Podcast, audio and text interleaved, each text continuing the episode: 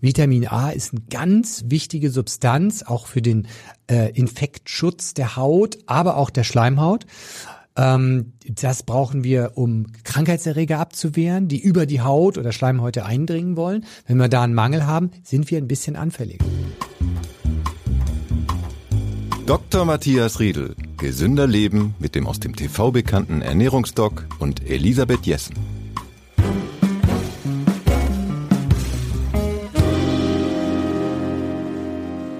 Ja, die trockene Heizungsluft setzt uns zu im Winter und auch wenn die Kosmetikindustrie uns das Blaue vom Himmel verspricht, ähm, das ist einfach eine schwierige Zeit im Winter und deshalb ist die Frage, können wir mit Ernährung etwas bewirken für unsere Haut? Ich bin Elisabeth Jessen und begrüße ganz herzlich wieder Dr. Matthias Riedel. Herzlich willkommen. Er ist äh, Ernährungsdoc, äh, ärztlicher Direktor des Medikum Hamburg, äh, hat die My Food Doctor App entwickelt und ist außerdem Chefredakteur der Zeitschrift Ist dich gesund. Wir haben also hier einen Experten sitzen, der uns gleich mal sagen kann, was können wir für unsere Haut Gutes tun in diesen trockenen Wintermonaten? Wir sprechen außerdem wieder über einen Ernährungsmythos, der sich auch mit dem Thema Haut beschäftigt. Und natürlich haben wir zum Abschluss wieder ein schönes Rezept für euch. Ja, eigentlich fühlen wir beide uns ja wohl in unserer Haut, würde ich mal sagen, so grundsätzlich. Aber in diesen Wintermonaten fängt es mal an, am Rücken zu jucken. Also unsere Haut hat jetzt nicht gerade die beste Zeit. Tatsächlich ist das so, ja. Äh, Im, Im Winter die trockene Luft, die trockene Heizungsluft, ähm, die Haut trocknet schneller aus. Das merken ganz besonders Menschen, die so ein bisschen älter sind, weil die ältere Haut, die kann auch äh, die, diese ähm, Temperaturprobleme, diese Feuchtigkeitsprobleme, also die, die trockene Luft weniger gut abpuffern. Und ähm, deshalb ist natürlich äußere Pflege gut und wichtig, gerade wenn man älter äh, geworden ist, dass man es also auch wirklich viel cremt. Im Sommer Sommer ist es halt so, dann hat man so ein bisschen UV-Licht dabei, das fördert bei der Haut ein bisschen mehr Hornhautbildung äh, und das merken wir schon ein bisschen in der glättete Haut. Und viele werden sagen, ja, wenn ich im Sommer am Strand bin, dann habe ich irgendwie das Gefühl, die Haut ist also äh, einfach glatter. Das ist, kann sein, es kann auch mit äh, dieser vermehrten äh, Hornschichtbildung zusammenhängen. Ganz bisschen ist das, aber alles das, die, die höhere äh, Temperatur, die Feuchtigkeit, das wirkt sich alles positiv aus. Aber im Winter ist es halt, wie es ist. Wir kriegen dann auch mal spröde Lippen, müssen überall Creme, das ist ganz wichtig. Das ist das, was man von außen machen kann. Aber man kann was von innen man machen, muss auch hoffe ich doch, was oder? von innen tun. Genau, genau. Man muss sich vorstellen, die Haut erneuert sich innerhalb von vier Wochen. Das heißt, sie, sie wird einmal rundum erneuert und ja, genau. Und das ist, ja, man, na, man kriegt natürlich nicht plötzlich jugendliche Haut nach vier Wochen wieder. Das wäre wirklich toll. Ne? schön. So wie der, wie der Haifisch, der immer wieder neue Zähne bekommt, aber wirklich neue, ähm, keine rundum erneuerten. Und das ist bei uns leider nicht so. Aber das bedeutet natürlich äh, bei dieser Masse an Gewebe einen enormen Zellumsatz. Und deshalb ist es so, dass die Systeme, wie zum Beispiel die Blutbildung, aber auch die Hautneubildung, aber auch die, das Haarwachstum, natürlich auf einen Mangel von Vitalstoffen am ehesten reagieren. Und äh, das merken dann eben natürlich auch Menschen, wenn sie zum Beispiel eine Chemotherapie bekommen. Da wird ja die Zellteilung massiv unterdrückt. Da kommt es zu Haarausfall, die Haare wachsen nicht mehr und die Haut wird spröde, entzündet sich. Da merkt man das, plötzlich kann sich die Haut nicht mehr so erneuern. Und die Haut ist eben wie kaum ein anderes Organ sehr davon abhängig, dass alles das zur Verfügung steht, was wir zum Zellteilen brauchen. Und wenn das nicht da ist, dann hakt es an allen Ecken. Dann wird die Haut noch mal spröder, dann vermehrt gibt es Ekzem, dann kommt es auch vielleicht zur Entzündung, wie wir das bei der Schuppenflechte kennen. Dann ist die Hauterneuerung findet zwar statt, aber lückenhaft und wird schuppig, ja. Und ähm, viele andere Störungen, Haarausfall, äh, das kann alles eine Folge von einer fehlerhaften Ernährung sein. Und wir ernähren uns ja nicht gut in Deutschland. Wir, wir kriegen ja nicht alles das, was wir brauchen. Ja, hatte ich ja schon mal gesagt, viel zu viele Fertigprodukte und Fertigprodukte sind so inhaltsleer wie nur irgendwas. Und deshalb kommt es hier und da zu so einem gewissen Mangel und das setzt der Haut zu.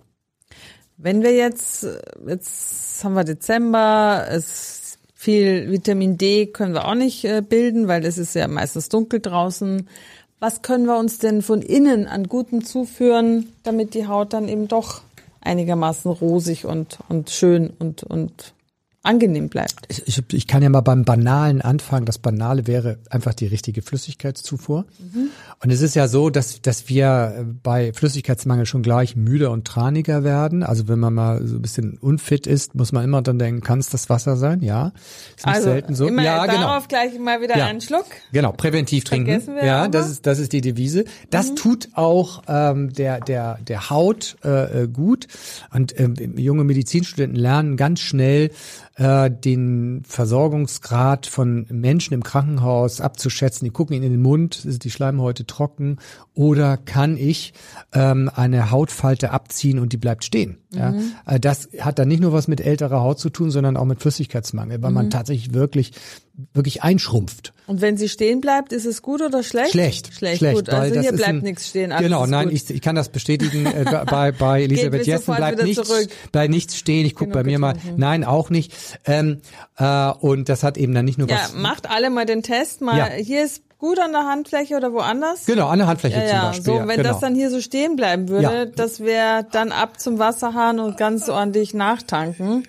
Und zwar Wasser, nicht Glühwein, den es ja in diesen Tagen überall an jeder Ecke gibt. Das ist ein Test, den wir im Krankenhaus bei dehydrierten Menschen machen. Also bevor es denn so weit kommt, muss man schon wirklich dehydriert sein. Aber ja, das ist wichtig. Äh, 0,03 ähm, Milliliter pro Kilogramm Körpergewicht brauchen wir, auch für die richtige Spannung des Gewebes. Aber dann haben wir äh, natürlich äh, auch äh, den Bedarf an Eiweiß, den müssen wir decken, weil natürlich Haut besteht aus Eiweiß, Haare auch.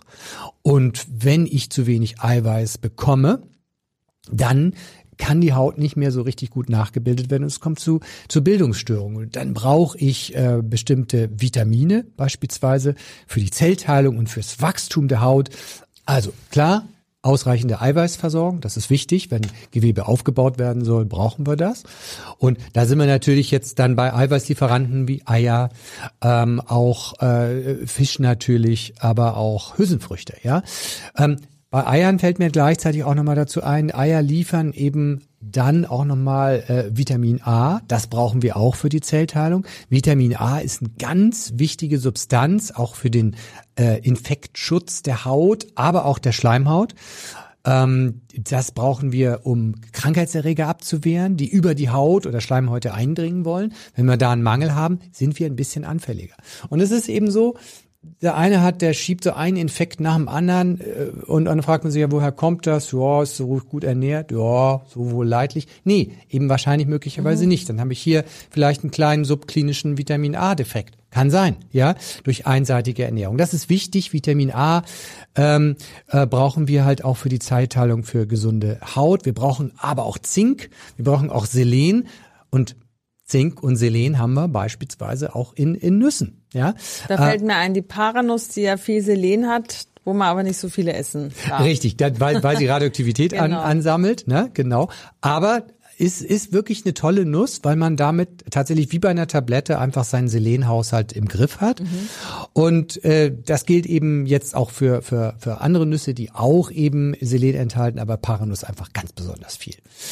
Und dann Zink auch, wir, wir sehen zum Beispiel bei, bei Zinkmangel äh, Wundheilungsstörungen. Die Patienten sind dann länger im Krankenhaus und die Wunde will nicht heilen. Ja, es ist so, dass wir sogar sagen können, bei chronisch schlecht heilenden Wunden muss man gucken, wie ist der Ernährungsstatus Status wird in Deutschland nicht gemacht, mhm. ja, nirgendwo, ja, aber es würde helfen, äh, zu schauen, ist dieser Mensch richtig ernährt? Und wenn wir gucken, bei älteren Leuten haben wir mit hoher Wahrscheinlichkeit eine Mangelernährung. So.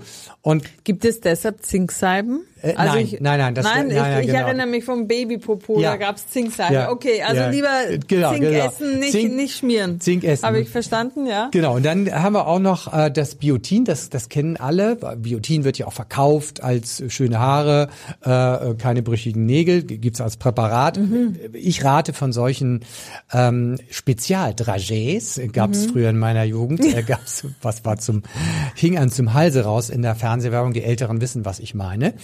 Ähm, und äh, nein, bitte nicht irgendwelche Präparate kaufen, nicht jetzt zu Vitamin A bis Z äh, äh, greifen, diese A bis Z Produkte, sondern wir brauchen tatsächlich echte Lebensmittel, weil die echten Lebensmittel das alles in der äh, Dosierung, auch in der Zusammensetzung liefern, wie wir es auch brauchen. Und wenn ich jetzt ein Ei esse, dann habe ich eben auch Eiweiß dabei und Vitamin A, ja, und bin nicht überdosiert. So, dann haben wir natürlich noch ähm, die äh, Omega-3-Fettsäuren. Da kommt wieder äh, Fisch ins Spiel mhm. ähm, und marines Leben, also Algenöl.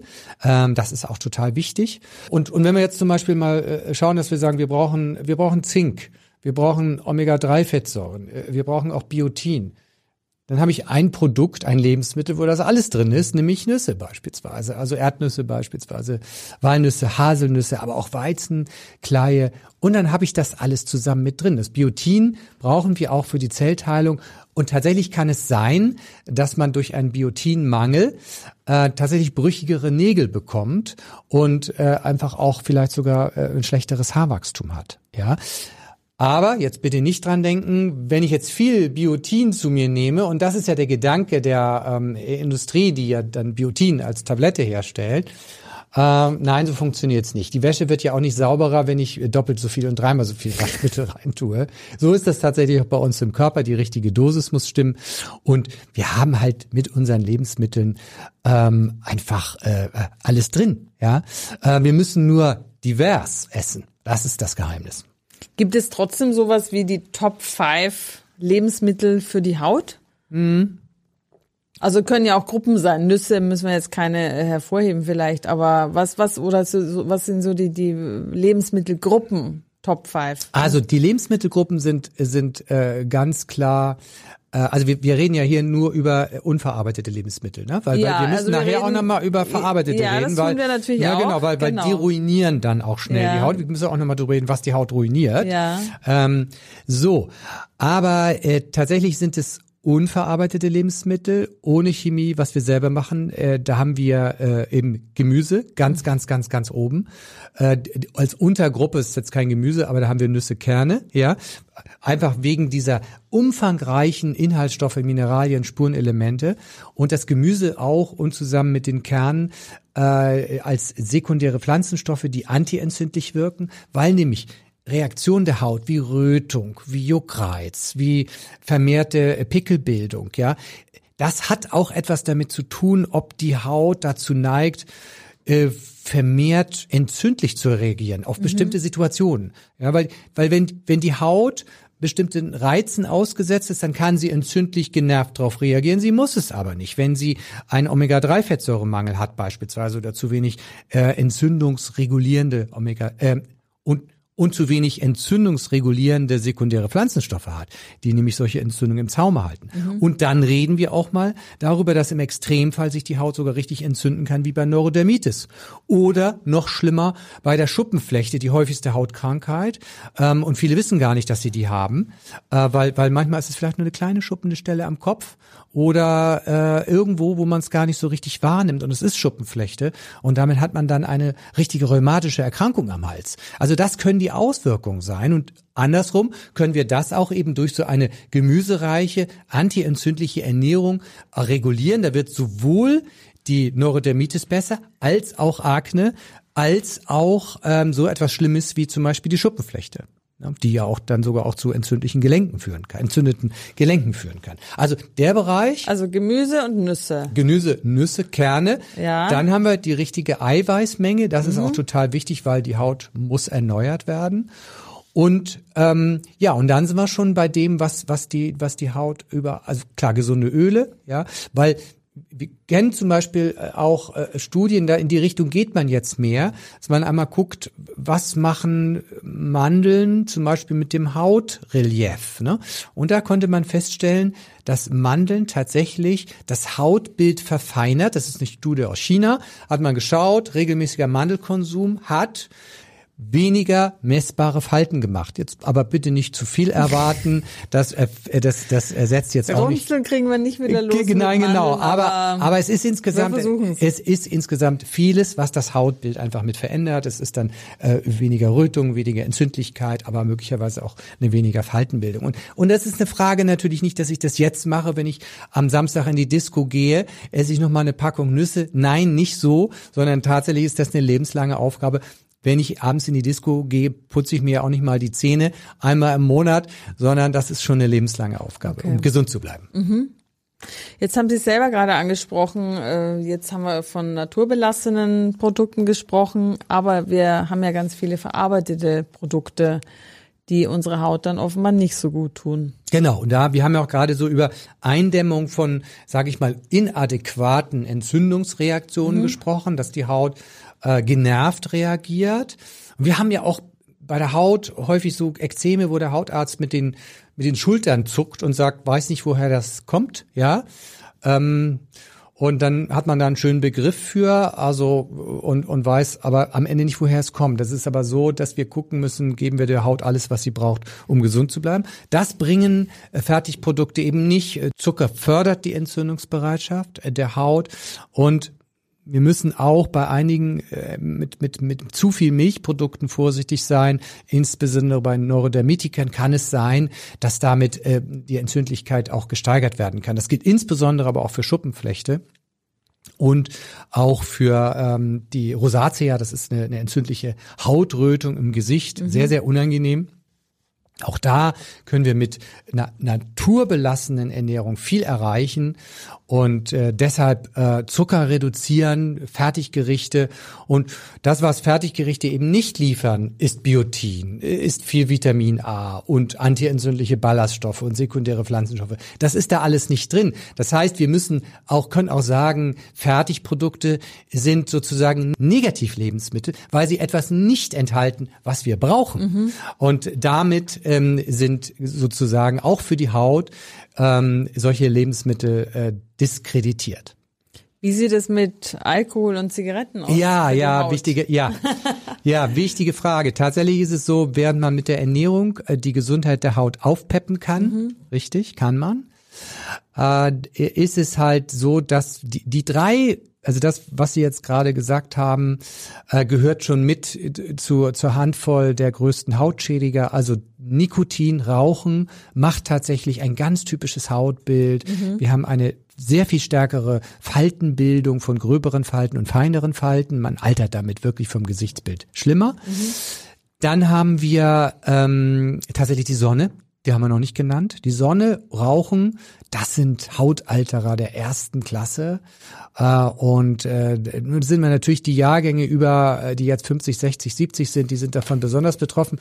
Ja, weil sie gar gar nicht diese tollen Sonnenschutzcremes hatten. ne? In meiner Jugend gab es noch so einen Sonnenschutzfaktor 2, dann kam 8, das war der, der Hit und 25 erinnere ich mich noch, das war das Nonplusultra, was haben wir jetzt? 100, Ja, ich kenn- 50 und 50 steht in jedem Drogeriemarkt. Genau, Ja. das ist der Standard. Ne? Ja. Und da, äh, das ist natürlich auch von Hautärzten Ärzten empfohlen. Gut.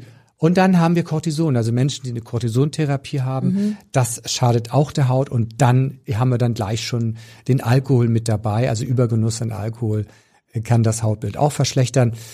Es sei denn, der Alkohol, und das macht er ja auch, macht uns mit der Zeit so ein bisschen dick. Ja, Dann ähm, polstert das und wiederum polstert schön. von innen. Ne? Man, man bräuchten eigentlich so, wenn wir anfangen, Falten zu bekommen, so, müssten wir eigentlich so eine wohlregulierte, langsame Gewichtszunahme bekommen. Jedes Jahr ein Aber das Kilo schaffen mehr. die Menschen doch sowieso auch ohne Alkohol. Ja, es geht bloß Das- unkontrolliert. Das sind Ja, dann und, und meistens bis mit nicht so gesunden Lebensmitteln, Genau, die man dann richtig, zunimmt. genau. Und wenn Ja, man ja. dann dann abnimmt, dann ist das große Heulen da, weil dann Mhm. ist plötzlich dieses innere Auffüllen weg. Und ich habe schon Patienten gehabt, die die haben gesagt, oh nee, oh Gott, jetzt wiege ich 20 Kilo weniger, aber ich sehe so alt aus, Mhm. also faltig. Ähm, aber dann bitte nicht wieder zunehmen. Das machen manche, die Mhm. nehmen dann wieder zu, äh, um wieder frischer auszusehen, weil wenn dann kommen nämlich die Nachbarn und sagen, oh, hast du was? Du siehst so faltig aus. Und das hält ja keiner aus, ne? Jetzt kennen wir das ja, dass wir, also wir sollen uns das Gemüse ja zuführen, aber was ist denn mit der klassischen Gurkenmaske? Ja. Ha- Hat die einen Sinn? Ja, also hat beispielsweise zweimal äh, pro Woche angewendet, hat das auch eine, eine, eine Wirkung auf äh, auf die, die Hautreinheit, auch auf den Feuchtigkeitsgrad. Ähm, das kann man versuchen, ja. Ähm, wird davon aber jetzt nicht zu viel Wunder erwarten. Ähm, mitunter könnte es auch günstig sein, die Gurke selber zu essen.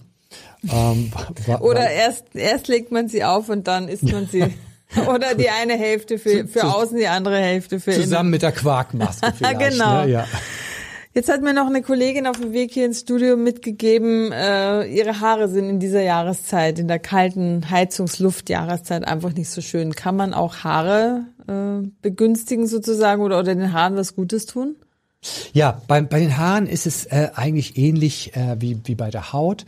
Äh, es ist ja ein Zellsystem, was ständig erneuert wird, wo wir äh, die Zellteilung unterstützen können. Und da haben wir eben die klassischen Zellteilungsvitamine, die Spurenelemente, jetzt wie auch Zink, aber auch Biotin mit am Start mhm. und äh, natürlich auch eine auch ausreichende ähm, Versorgung mit Eiweiß. Bei den Haaren ist es so, Haare haben dann aber auch noch Verbindung mit zur Psyche. Wir wissen, dass wir einen vermehrten Haarausfall bekommen bei starkem Stress. Mhm. Äh, das kann sich bis zu Monate hinziehen, bis sich das wieder erholt. Äh, und äh, das darf man auch nicht vergessen. Wenn es einem nicht gut geht, kann es auch mal so sein. Allerdings ist es auch so, je nach Raumluft reagiert unsere Haut mit einer anderen Talgproduktion. Das merken wir dann auch irgendwie am Zustand der Haare. Also das auf einen besonderen Ernährungsfaktor zurückzuführen, ist schwierig. Sie haben vorher aber bei der Haut gesagt, dass Eier sehr günstig sind. Ich kenne das, dass man Eigelb irgendwie auf die Haare macht, so als Kurpackung. Hat das einen Effekt oder ist das auch eher, ah, also da, was man halt früher so gemacht hat? Äh, da, da bin ich überfragt. Das muss ich immer. Okay. Ich, ich, das weiß ich tatsächlich nicht. Müsste ich googeln. Das müssen wir jetzt nicht. Ja. Äh, ich glaube, es macht auch kaum noch jemand. Lieber werden die Eier gegessen. Genau. Der Ernährungsmythos. Der heutige Ernährungsmythos passt aber ganz gut zum Thema. Äh, nämlich Schokolade macht Pickel. Ich hätte jetzt auch noch einschieben können, Chips machen Pickel. Und ich glaube, bei Chips weiß man es ziemlich. Aber wie ist es mit der Schokolade? Macht die Pickel? Ja, äh, Schokolade äh, kann durch seinen hohen Zuckeranteil äh, tatsächlich äh, eine, Entzündungsreaktionsneigung der Haut verstärken. Das ist so. Und eine, eine erste und wichtige Maßnahme bei allen äh, ja, Hauterscheinungen, die so ein bisschen mit entzündlicher Reaktion einhergehen, ist tatsächlich die Zuckerreduktion. Und äh, das wirkt auch in den meisten Fällen. Das ist sozusagen Maßnahme Nummer eins mit und sehr wirksam. Das heißt, je mehr Kakaoanteil die Schokolade hat, je weniger Zucker, umso eher kriege ich keine Pickel. Richtig. Also äh, wir haben dann nämlich den, den positiven Effekt äh, vom Kakao mit seiner antientzündlichen Wirkung. Mhm. Und der wird vom Zucker tatsächlich konterkariert. Ja, äh, Zucker macht, äh, je höher der Anteil äh, dann ist, macht Schokolade immer ungesünder, so dass man sagen muss, Sprechstunde beim Ernährungsdoc. Herzlichen Dank. Wir haben von äh, unseren Hörerinnen und Hörern, also von euch, wieder Fragen bekommen und ich habe jetzt mal ein paar rausgesucht, die sich rund um das Thema Haut drehen heute, weil es thematisch so gut passt. Jetzt hat uns Rosi geschrieben, ihr ging es psychisch eine Weile so schlecht, dass sie Essstörungen bekommen hat. Dann hat sie sich leider auch sehr ungesund ernährt und hat starken Hautausschlag im Gesicht und Körper und Pickel und Pusteln und fettige Haut im Gesicht, besonders um den Mund rum bekommen. Außerdem Probleme mit den Haaren und die Nägel blättern ab und haben viele weiße Flecken. Sie würde gerne wissen, ob das von ihrer schlechten Ernährung kommen kann. Ich glaube, das hat sich jetzt schon beantwortet durch das, was wir bislang besprochen haben. Mhm.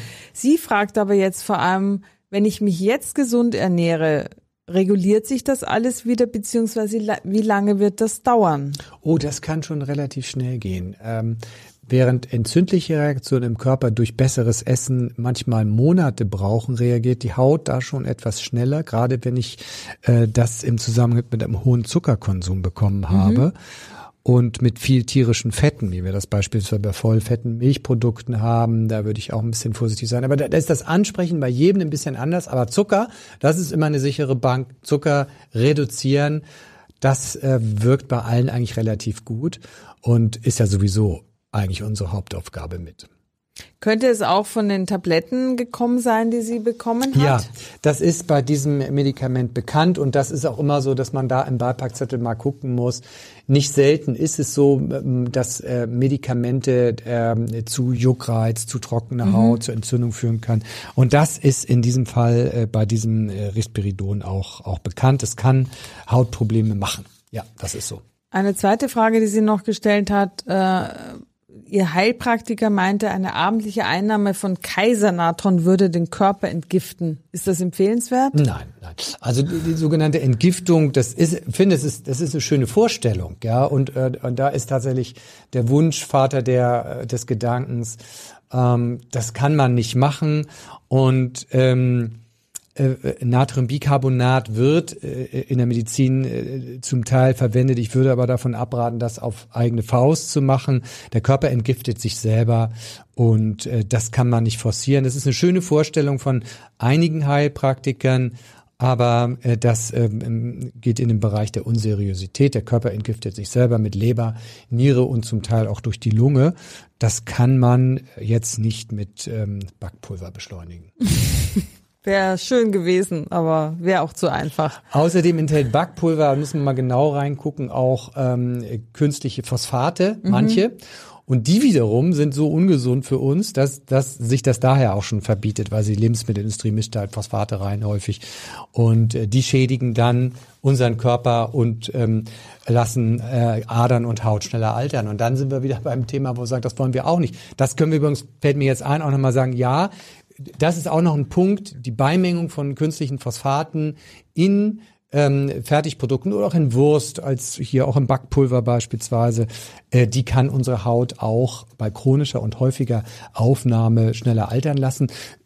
Zu viel Beispielsweise Phosphate hat man aufgegangen, aufgenommen, wenn man bei der Systemgastronomie eine große Cola und einen großen Doppelburger bestellt, dann mhm. hat man mhm. schon für den Tag zu viel aufgenommen. Also das muss man mal so, mal so bedenken. Das ist auch eine hautalternde Ernährung, wenn wir so wollen. Zucker, Phosphate, Chemie äh, und der Mangel an echtem äh, Nährstoffen.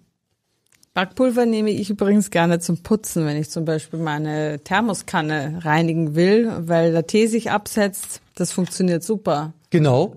Also ich würde es auch lieber ja, genau. für meine Thermoskanne benutzen, als mich damit potenziell zu entgiften, was ja eh nicht funktioniert. Ich beseitige damit haben. auch kleine Fettflecken auf einem Parkettfußboden. ja. Ich ärgere mich über Fettflecken auf Holz. Es hilft. Mal einmal ja. ist es ein bisschen zu hell geworden, aber alles okay. gut.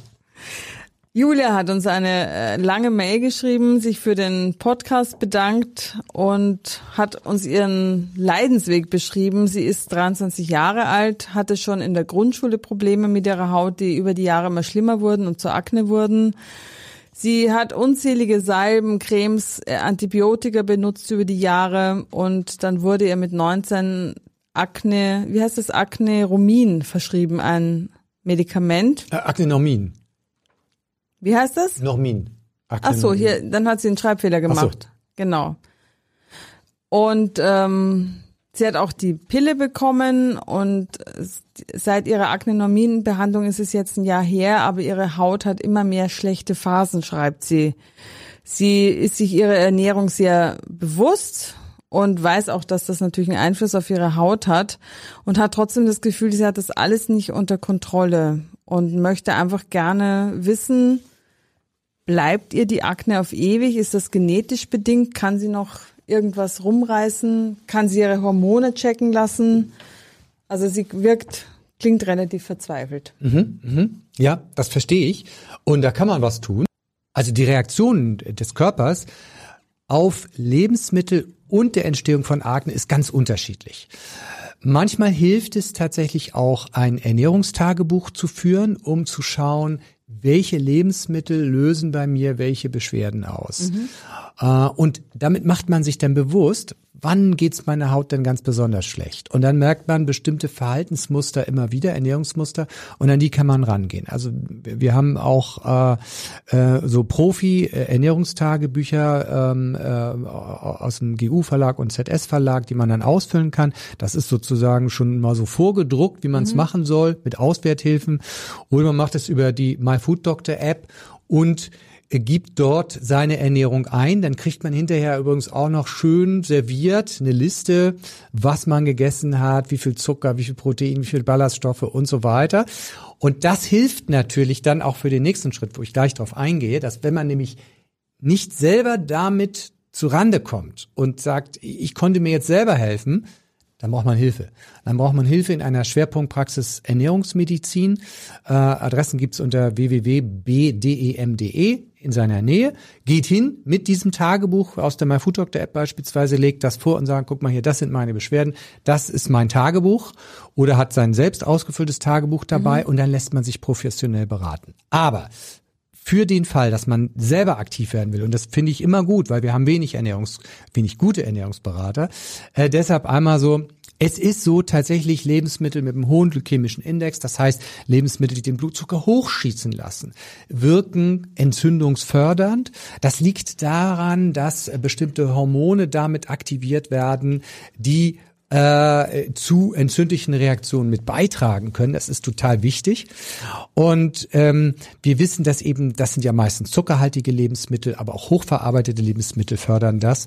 Und dann ist es wichtig, den Omega-3 Spiegel des Körpers zu messen. Wir nennen das den Omega-3-Index. Das kann mhm. man im Blut bestimmen. Da kann man sagen, okay, du hast eine gute oder schlechte Versorgung mit Omega-3-Index. Meine Empfehlung, lasst euch mal bei solchen Sachen einmal den Omega-3-Index bestimmen. Muss man leider selber bezahlen, wenn man äh, gesetzlich versichert ist. Aber das hilft, um einfach zu gucken, wie viel brauche ich davon noch. Und im Prinzip ist es so, ähm, was wir reduzieren sollten, sind viele tierische Fette. Also bei Milchprodukten vorsichtig sein, ne? bei, bei, Fleisch vorsichtig sein. Ne? Ähm, also die, die tierische Fette reduzieren, pflanzliche Fette erhöhen, die gesunden Fette erhöhen, ähm, mehr Gemüse reinbringen, äh, Vollkornprodukte, Kerne, Nüsse und einmal schauen, äh, gibt es bestimmte Lebensmittel, die ähm, äh, Entzündung, also die die äh, ähm, Akne auslösend sind. Das kann manchmal auch eine Erdnuss sein, ja. Also mhm. ganz unterschiedlich. Bulle Erdnuss ist eigentlich auch okay, aber sonst klar auf dem Index stehen dann eher Süßigkeiten, Weißbrot ähm, und sehr sehr zuckrige äh, Früchte beispielsweise.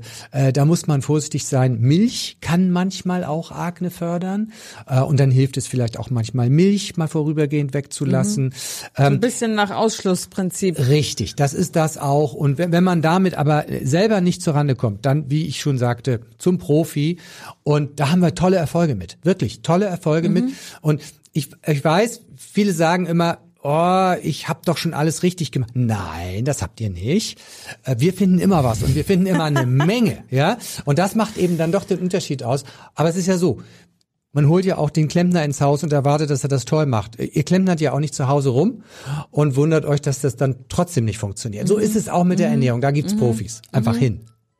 Jemira hat uns geschrieben, sie hat in ihrer Jugend plötzlich Haarausfall bekommen. Seither ist ihr Haarvolumen geschrumpft und der Prozess ging anfangs sehr langsam voran, dass, dass sie es nicht sofort bemerkt hat, bis sie alte Fotos gesehen hat, wo sie das Dreifache an Volumen hatte.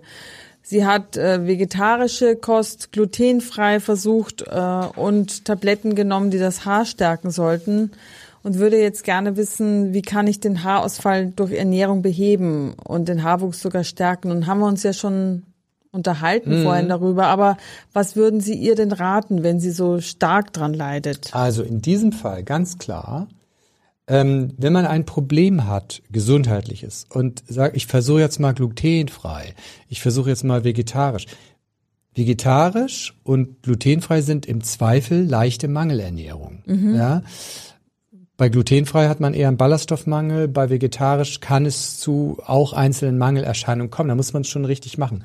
Das heißt, möglicherweise besteht hier ein Mangel und ich versuche das mit einer anderen Mangelernährung zu beheben. Dann habe ich einen richtigen Mangel am Schlechte Ende. Idee, genau. Ja, okay. In so einem Fall tatsächlich, was man braucht, ist eine Analyse Mhm. vom Dermatologen, der sagt dann einfach, was für eine Art der Haarwachstumsstörung ist es. Und dann empfehle ich äh, einen Besuch bei einem Ernährungsmediziner, am besten mit einer Schwerpunktpraxis Ernährungsmedizin, wo auch eine Ernährungsanalyse laufen kann. Mhm. Und dann messen wir in so einem Fall bei uns im Medikum Hamburg immer eine riesen Latte an Labor, an Vitaminen, an Spurenelementen, gucken nach der gesamten Versorgung und müssen fahnden regelrecht nach Mangelerscheinung. Und das finden wir dann auch. Und dann muss man gezielt überlegen, lässt sich das mit Ernährung hinbekommen, müssen wir vorübergehend mal sogar ähm, Vitamine oder Spurenelemente nehmen, um das, und dann wird eine passgenaue Ernährung geschneidert. Aber das ist tatsächlich, das ist Profiarbeit, bitte nicht zu Hause machen. Weil, weil das kann tatsächlich auch nach hinten losgehen. Weil es ist komplex. Sie hat aber zwei Fragen gestellt, die, glaube ich, von allgemeinem Interesse sind. Und zwar, wie viele Stunden vor dem Schlaf sollte man nichts mehr essen? Und ist Tee trinken vor dem Schlafen gesund? Ja, also äh, äh, drei Stunden sagt man allgemein für die, die zu Sodbrennen neigen und zu Schlafstörungen vier Stunden eher. Das ist schon gut. Weil halt voller Magen behindert die Nacht. Äh, der volle Magen kann rückfließen in die Speiseröhre. Das kann Sodbrennen machen. Ähm, mit dem Tee ist es so, Tee, wenn er kein äh, Koffein enthält, n- nichts äh, aufputschendes, dann kann man bis zum Abend trinken. Ich würde allerdings ein bisschen vorsichtig sein, man muss es auch wieder ähm, äh, in die Toilette bringen. Und deshalb würde ich am Nachmittag schon mal dann langsam den, äh, den Wasserkonsum äh, runterfahren. Aber tatsächlich, je nach Empfindlichkeit, würde ich so sagen, ab zwei, drei, vier spätestens den Anteil von Grüntee, Schwarztee äh, einfach runterfahren, weil das die Nacht stören kann. Selbst, ja, selbst bei Menschen, die das Gefühl haben, sie schlafen durch. Die Schlafqualität wird schlechter durch das Koffein. Weil ich trinke jeden Abend so ungefähr um neun äh, einen Becher schwarzen Tee und habe trotzdem das Gefühl, ich schlafe gut. Meinen Sie, ich soll es mal weglassen und schauen, ob ich noch besser schlafe? Ja. Würde ich mal versuchen. Ja, würde ich mal versuchen. Ja, würde ich tatsächlich mal versuchen. Es Aber Kompliment. So, es ist also so schön nach ich- dem Abendessen noch einen richtig schönen schwarzen Na, Tee. ich Und zwar kann- richtig schwarzen Tee. Ja, das könnte ich nicht. Also so ab 10 wird's kritisch, wenn ich ihn erst um 10 Ja. trinke, aber 9 Uhr ist eigentlich, ich gehe Ja. selten vor 11 schlafen. Es ist anzunehmen, dass die Schlafarchitektur dadurch etwas schlechter wird. Aber gut, ähm, Sie strotzen ja hier vor Gesundheit.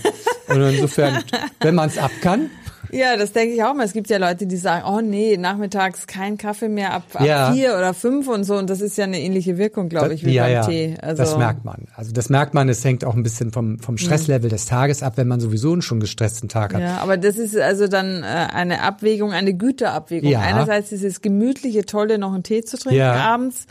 Andererseits vielleicht noch einen besseren Schlaf zu haben, wäre Ja. auch was. Okay. Also Räuberstee, äh, man kann andere Teearten Ah, nee, ausprobieren. Räubusch, das trinke ich nie wieder. Das Ja? musste ich, nee, das muss man immer während der Schwangerschaft und in der Okay. Stillzeit trinken. Damit bin ich für mein Leben durch. Aber es gibt Leute, die mögen das. Lisa hat uns geschrieben, äh, sie hört uns gerne und immer auf dem Weg zur Arbeit und während sie kocht. Lisa, das freut uns. Danke für das Lob. Und sie schreibt, sie leidet schon ihr ganzes Leben unter Neurodermitis und als sie vor circa vier Jahren häufig hintereinander Antibiotika einnehmen musste, kamen noch Ekzeme mit Bläschenbildung an den Händen dazu. Ihr Heilpraktiker hat ein Lee, wie heißt das, Lee-Gut-Syndrom Gut, Leaky Gut, ja. Okay, das ist wahrscheinlich auch wieder falsch geschrieben und ich kann es einfach nicht aussprechen. Richtig, Leaky Gut, das ist ein durchlässiges Darmsyndrom. Also Oh. man geht davon aus, dass die Darmwand ein bisschen die Barriere äh, durchlässiger ist und dass Substanzen Mhm. ins Blut kommen, die da nicht hingehören. So, sie nimmt seit sechs Monaten ein Probiotikum und verzichtet so gut es geht auf Gluten, Milch und Zucker. Sie versucht ballaststoffreich und frisch zu kochen und supplementiert Omega-3. Ihre Beschwerden wurden schon wesentlich besser. Jedoch geht es nicht ohne Cortisoncremes. Ich mache mir Sorgen über die Langzeitfolgen von Cortison und gleichzeitig möchte ich wegen der vielen Lektine nicht so häufig Hülsenfrüchte, Soja und Haferflocken essen, da diese dem Darm schaden sollen. Da ich kaum Fleisch esse, fehlt mir nun eine zuverlässige Eiweißquelle, welche nicht aus Nüssen besteht, schreibt sie. Haben Sie noch Ideen? Also das ist jetzt, das ist ja, das ist ja eine richtige Kettenfrage. Ja, also genau. Ich, ich, äh, es Deshalb habe ich sie auch ausgedruckt. Übersteigt mein, mein kleines Gehirn am Nachmittag schon mal wieder. Aber ich fange gleich mal an bei diesem Leaky Gut, das durchlässige Darmsyndrom. Ähm, die Darmbakterien sorgen dafür, dass es der Darmschleimhaut gut geht geht es den Darmbakterien schlecht, geht es auch der, der, der Barrierefunktion schlechter und dann kommen Substanzen dadurch, die Krankheiten verursachen können, auch vermehrte Entzündlichkeit bewirken können. So, das heißt, wir müssen jetzt dafür sorgen, dass es den guten Darmbakterien gut geht. Das heißt, wir brauchen Ballaststoffe und da ist natürlich Hafer an erster Stelle. Wir haben über Hafer schon mal in einem äh, Podcast mm. ausführlich gesprochen, mm. als wir über den meinen Hafer Masterplan gesprochen haben. Ich kann nur sagen, äh, versucht mehr Haferflocken in euer Leben zu bringen. Das ist insbesondere auch bei Neurodermitis gut, weil Ballaststoffe antientzündlich wirken und dieses Leaky Gut Syndrom ähm, ähm, äh, bekämpfen, ja, weil es mhm. den Bakterien dann gut geht. Und die Bakterien ähm, sorgen auf der Schleimhaut darauf, dass diese diese Grenzfunktion auch aufrechterhalten bleibt, ja. So, das ist wichtig. Auch bitte keine Angst vor äh, vor Hülsenfrüchten. Da sind Lektine drin, ja, natürlich. Aber äh, beim Einweichen, beim Zubereiten gehen die so weit verloren, dass wir da keine Schadwirkung erwarten müssen. Im Gegensatz dazu sind aber Hülsenfrüchte so ballaststoffreich, ist auch ein Labsal für die, ähm, für die Darmflora. Und was wir brauchen, ist eine ballaststoffreiche Ernährung mit viel Gemüse, äh, die auch antientzündliche Nebeneffekte hat. Deshalb ist das eigentlich nicht gut wegzulassen. Das ist das eine. Das andere ist es so, diese Probiotika, die man kaufen kann in der Apotheke oder in der Drogerie. Hm, ist schwierig. Das ist ein tolles Werbeversprechen. Wir setzen das nur nach wirklich Abwägung von allen anderen Maßnahmen mal ein, wenn alles mhm. nicht mehr funktioniert.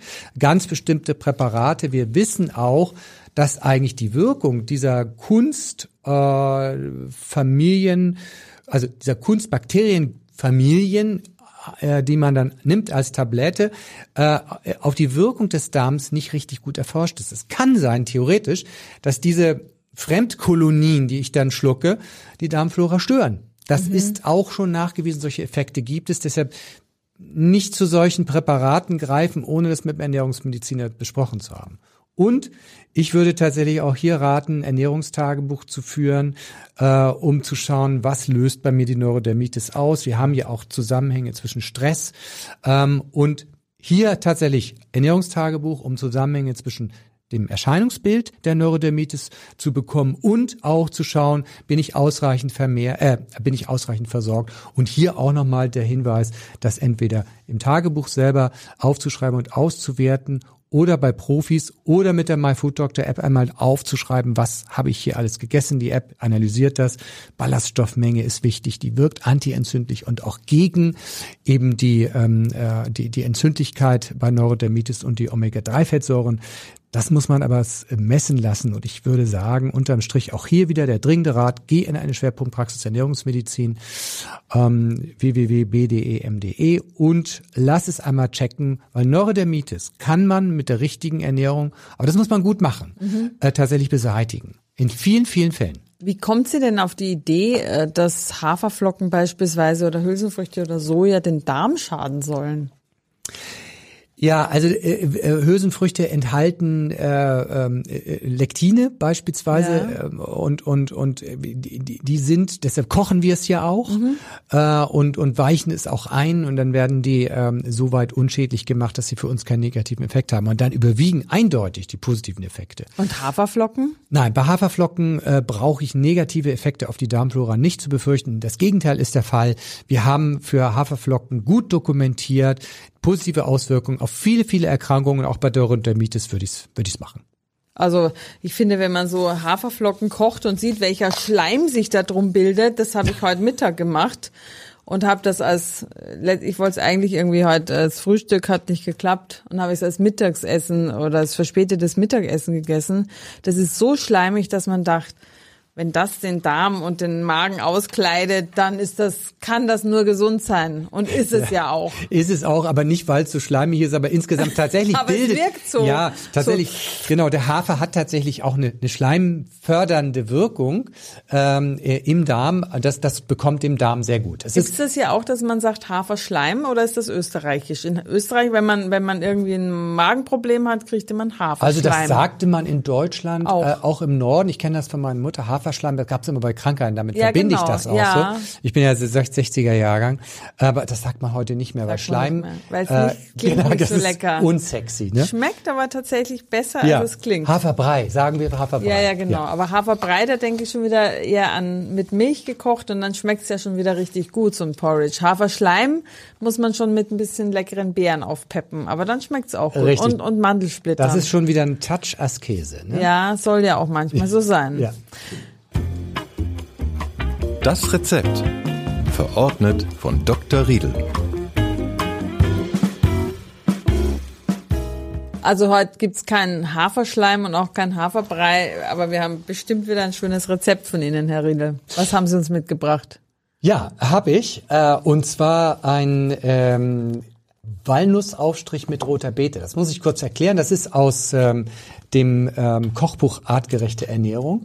Und das, was wir heute äh, besprochen haben, ist ja, dass die Versorgung des Körpers mit all dem, was er braucht, einem sich rasch teilenden System besonders gut tut. Das war ja unsere Aussage, zusammengefasst.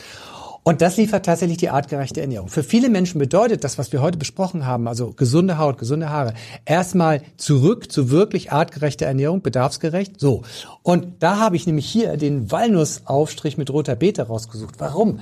Weil äh, die Walnuss eben tolle Fette liefert, weil sie liefert die Ballaststoffe, das sind, es wirkt antientzündlich, das ist für die, für die meisten Hauterkrankungen besonders wichtig, unterstützt noch von der roten Beete. Und das ist auch total einfach zu machen. Rote Beete, ein bisschen Knoblauch dazu, zusätzliche antientzündliche Wirkung, kommt Walnuss dazu, Salz, Pfeffer, ähm, Paprikapulver, Petersilie und ähm, dann kann man auch Koriandergrün dazu machen, wie man es will, richtig aufpeppen. Das ist eine antientzündliche äh, Supermischung als Brotaufstrich. So. Und das ist mega gesund, aber wir ersetzen damit jetzt einen anderen Brotaufstrich und dann wird es noch gesünder. Warum? Weil was kann ich denn kaufen als Brotaufstrich? Da kann ich vielleicht jetzt so, so einen Quark äh, kaufen, da sind ja tierische Fette drin, das haben wir ja gelernt, gerade ist nicht so besonders günstig. Ich kann zum Beispiel einen veganen Brotaufstrich kaufen, da ist dann so ein Hauch Olive drin und viel Palmfett. Palmfett ist mega ungesundes Fett. Es tut der Haut auch nicht gut. Also das würden wir damit ersetzen.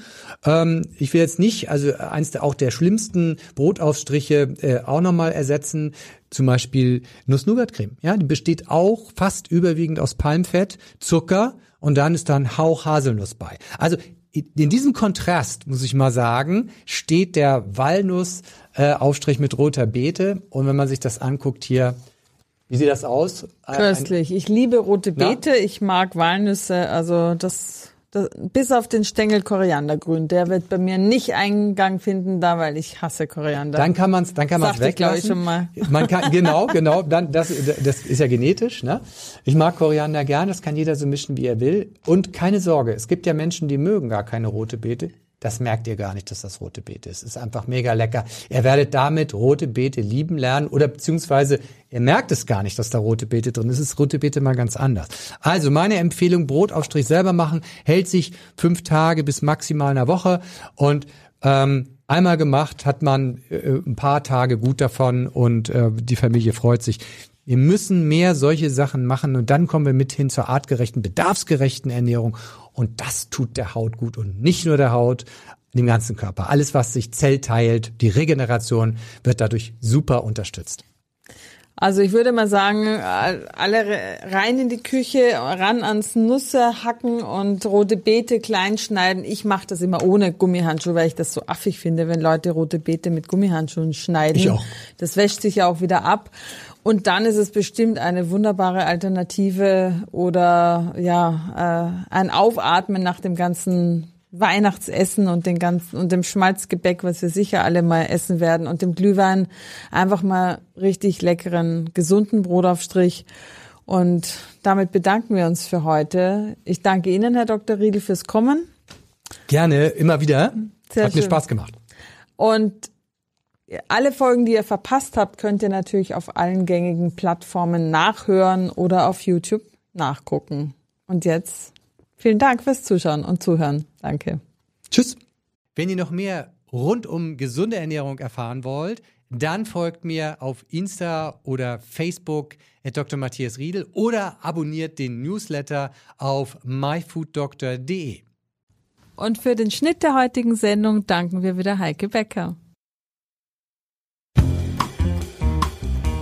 Die nächste Folge vom Ernährungsdoc hören Sie am Montag in zwei Wochen.